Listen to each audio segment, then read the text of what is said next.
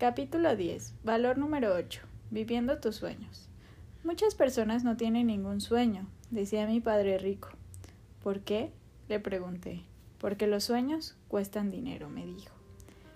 Reencendiendo el sueño.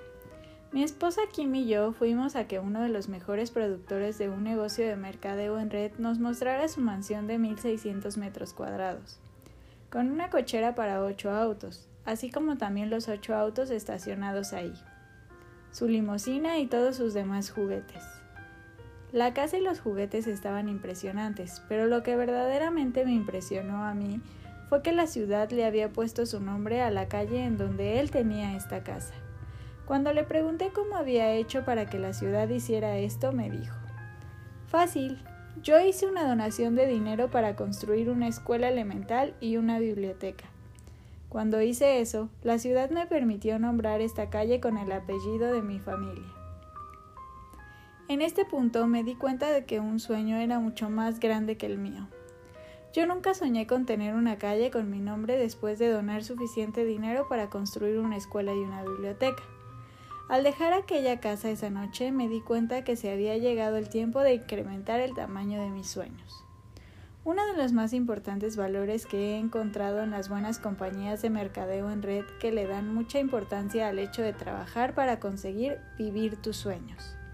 Este alto productor que estuvimos visitando no estaba mostrando sus bienes materiales solo por enseñarlos, él y su esposa le estaban hablando a un grupo acerca del estilo de vida que ellos han conseguido para de esa manera inspirar a su grupo a vivir sus sueños. No era acerca de la gran casa, los juguetes o su costa, era sobre inspirar a otros a ir por sus sueños. Asesinando el sueño. En Padre Rico, Padre Pobre, yo escribí sobre mi padre pobre diciendo constantemente, no me lo puedo permitir. También escribí que mi padre rico nos prohibió a su hijo y a mí el decir esas palabras. En lugar de eso nosotros necesitábamos decir, ¿cómo lo puedo conseguir? Así de simple como es esta frase, la diferencia entre las dos frases era muy importante para mi padre rico.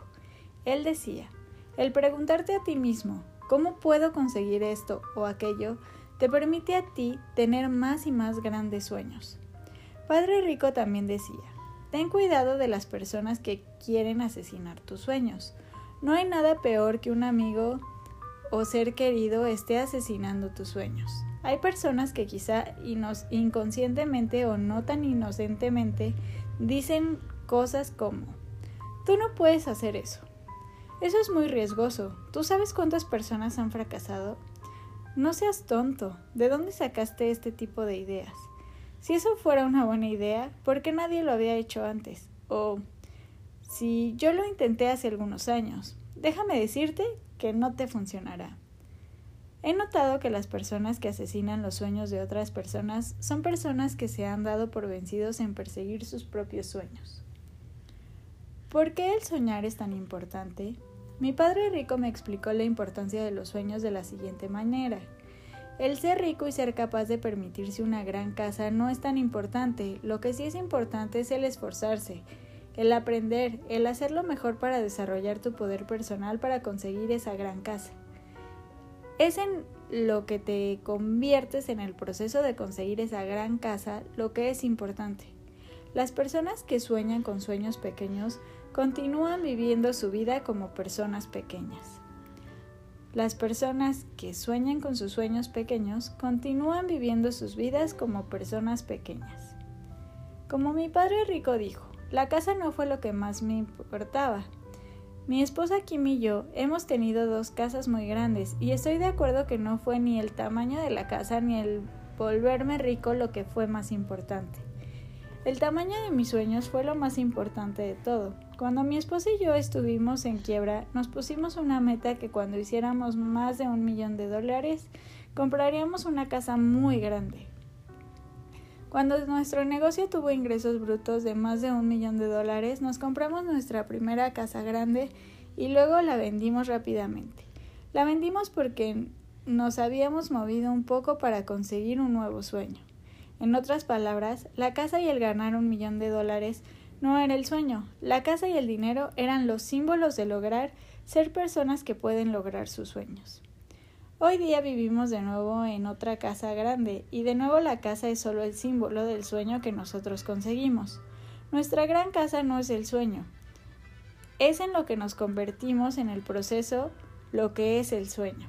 Padre Rico decía al respecto. Las grandes personas tienen grandes sueños y las personas pequeñas tienen sueños pequeños. Si tú quieres cambiar lo que eres, inicia con cambiar el tamaño de tus sueños. Cuando estuve quebrado y perdí la mayoría de mi dinero, mi padre rico dijo, Nunca permitas que este atraso financiero temporal disminuya el tamaño de tus sueños.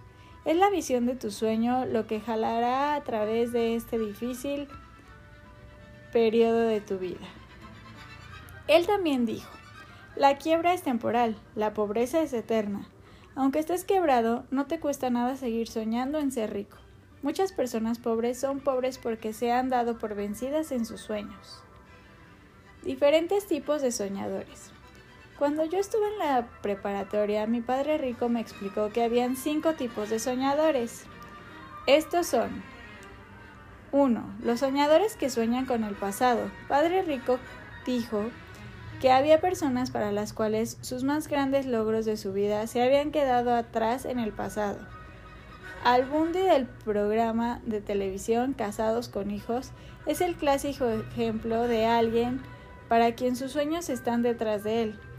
Para aquellos que no les sea familiar este programa, Al Bundy es un hombre que sigue reviviendo sus días en la preparatoria cuando él era una estrella de fútbol americano que marcó cuatro puntos en un solo partido. Ese es el ejemplo de alguien que continúa soñando con el pasado. Padre Rico decía, unas personas que sueñan con su pasado es una persona que ya se le acabó su vida. Esa persona necesita crear un sueño en su futuro para conseguir volver a la vida, su vida. No solo hay ex estrellas de fútbol las que viven en el pasado, también hay personas que siguen regocijándose en sus buenas notas, o cuando fueron rey o reina de la graduación, ser graduados de una universidad prestigiosa o haber sido militares. En otras palabras, sus mejores días han quedado atrás. 2. Los soñadores que sueñan solo sueños pequeños. Padre Rico decía, este tipo de soñadores solo soñarán sueños pequeños porque se quieren sentir confiados de poder alcanzarlos.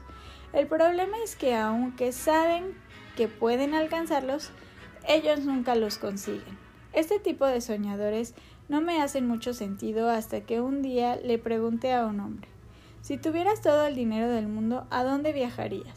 Su respuesta fue, volaría a California para visitar a mi hermana. No la he visto por los últimos 14 años y me encantaría volverla a ver, especialmente antes de que sus hijos crezcan más. Esas serían mis vacaciones de ensueño. Entonces le dije, pero eso solo costaría unos 500 dólares. ¿Por qué no lo haces hoy mismo? Oh, bueno, sí podría, pero no hoy. Estoy demasiado ocupado hoy día. Después de conocer a aquel individuo, me di cuenta de que ese tipo de soñadores son más comunes que lo que yo pensaba. Estas personas viven sus vidas teniendo sueños que saben que pueden conseguir, pero parece que nunca quisieran vivir sus sueños. Más adelante en sus vidas los podrás escuchar diciendo, tú sabes, lo debí haber hecho hace muchos años, pero nunca me decidí a hacerlo.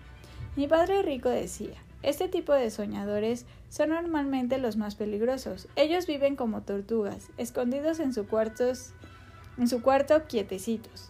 Si tú tocas en su concha y les picas en una de las aberturas, seguramente se te abalanzarían y te morderían. La lección es que dejes a las tortugas soñar. La mayoría no llegan muy lejos y eso está perfecto para ellas. 3. Soñadores que han conseguido sus sueños y no se han puesto nuevos sueños. Un amigo mío una vez me dijo, hace 20 años yo soñé con convertirme en doctor. Yo soy doctor hoy día y estoy aburrido de la vida. Yo disfruto siendo doctor, pero hay algo que me falta. Este es un ejemplo de alguien que ha conseguido exitosamente su sueño y que continúa viviendo en ese sueño. El aburrimiento normalmente es una señal de que es tiempo de un nuevo sueño. Mi padre rico decía, Muchas personas se encuentran en la profesión que ellos soñaron en la preparatoria. El problema es que han estado fuera de la preparatoria por años. Es tiempo para un nuevo sueño, para una nueva aventura. 4. Soñadores que tienen grandes sueños pero que no tienen un plan para conseguirlos. Así que ellos andan por ahí sin conseguir nada. Pienso que todos nosotros conocemos esta categoría. Estas personas dicen, tengo justamente una gran oportunidad, déjame decirte acerca de mi nuevo plan. O, esta vez las cosas serán diferentes. O, estoy volteando una nueva hoja. O, ahora voy a trabajar más duro, pagar mis cuentas e invertir. O, acabo de escuchar que hay una nueva compañía en la ciudad y están buscando a alguien con mis cualidades. Esta puede ser mi gran oportunidad. Mi padre rico decía, muy pocas personas consiguen sus sueños por sí solos. Las personas como estas intentan conseguirlos, pero lo intentan hacer solos. Las personas como estas se deben mantener soñando en grande, conseguir un plan y conseguir un equipo que le ayude a hacer sus sueños realidad. Soñadores que sueñan en grande. 5. Consiguen esos sueños y luego buscan sueños aún más grandes. Pienso que la mayoría de nosotros quisiéramos ser ese tipo de soñadores. Yo sé que yo puedo. Una de las cosas más refrescantes que me pasó a mí mientras observaba dentro de algunos negocios de mercadeo en red fue que me encontré a mí mismo soñando sueños aún más grandes. Este negocio de ánimos a las personas a soñar en grande y a conseguir esos grandes sueños. Muchos negocios tradicionales no quieren que la persona sueñe sus propios sueños. En muchas ocasiones he conocido personas que tienen amigos o trabajan para un negocio que activamente les están asesinando sus sueños personales. Yo le doy mi completo apoyo a la industria de mercadeo en red porque es una industria hecha de personas que en verdad quieren que las personas sueñen en grande y luego les ofrecen su apoyo a esas personas a crear sus planes de negocio, ofreciéndoles entrenamiento y la disciplina y el apoyo para conseguir esos sueños. En resumen, si tú eres una persona con grandes sueños y también eres una persona a la que le gusta apoyar a otros a conseguir sus propios grandes sueños, entonces el negocio del mercadeo en redes es definitivamente para ti. Tú puedes iniciar tu negocio a tiempo parcial al principio y luego conforme tu negocio crezca, puedes ayudar a otras personas a iniciar su propio negocio a tiempo parcial. Este es un valor que vale la pena tener. Un negocio y las personas que ayudan a otros a hacer realidad sus sueños. ¿Cuál es tu más grande sueño? En este momento es muy importante que te tomes un momento para pensar, para soñar y entonces escribir abajo tus sueños. El siguiente espacio es el lugar para que tú te fijes muy dentro de ti mismo y para que pongas en el papel tus sueños. Después de que hayas escrito tus sueños, quizá lo quieras comentar con alguien que te apoye para tener todo lo que tú quieras. Esa puede ser la persona que te dio este libro. Un pequeño valor agregado. Esto concluye mis capítulos personales en lo que yo creo que son los ocho valores escondidos que he encontrado en el negocio del mercadeo en red. En los apéndices hay tres valores escondidos adicionales. Tres mujeres muy importantes en mi vida que me ofrecieron estos tres valores escondidos. Valores que ellas sienten que son muy importantes para construir este negocio. La primera persona es mi esposa Kim. Kim escribió acerca del valor del matrimonio y el negocio. La segunda persona es mi socia de negocios y coautora de los libros de Padre Rico.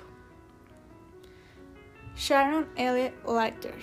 Sharon escribió acerca del impacto de construir un negocio familiar. Su hijo Philip trabaja en el negocio de Richard.com y él ha sido un valioso activo para el negocio. No solo es un valioso activo, Sharon, quien es una mujer de negocios, tiene la ventaja de tener más tiempo para ayudar a educarlo, guiarlo dentro del mundo de los negocios. La tercera persona es mi estratega de impuestos, Diane Kennedy. Diane hablará del valor escondido de los secretos de impuestos que un negocio de mercadeo en red a tiempo parcial puede ofrecerte. Como todos nosotros sabemos, los impuestos es gasto que nos dura de por vida. Y si podemos ahorrarnos algún dinero en impuestos, esto significa más dinero para nuestros negocios, nuestras inversiones, nuestras vidas y para nosotros mismos. Empresas recomendadas. Productos para el cuidado de la salud, vitaminas y otros productos para el bienestar. Herbalife Internacional. Servicios telefónicos oneworldonline.com. Servicios en bienes raíces Remax. Servicios financieros, seguros, fondos mutuos, tarjetas de crédito Primerica Financial Service Citicorp. Servicio de legales Prepaid Legal Service, distribución del mercadeo de Internet, vendiendo productos de catálogo con descuento, Best Vent, cosméticos, cuidado de la piel y productos de belleza, Relief, servicios turísticos, Travel One International. Búsquenlas en su ciudad, estado o país y entre en contacto con ellas para conocer acerca de sus planes de formación, sus equipos humanos y sus compensaciones. Si estos rubros no son los que usted más le gustan, investigue. Seguramente encontrará alguna empresa de mercadeo en red que vaya con su personalidad y sus gustos.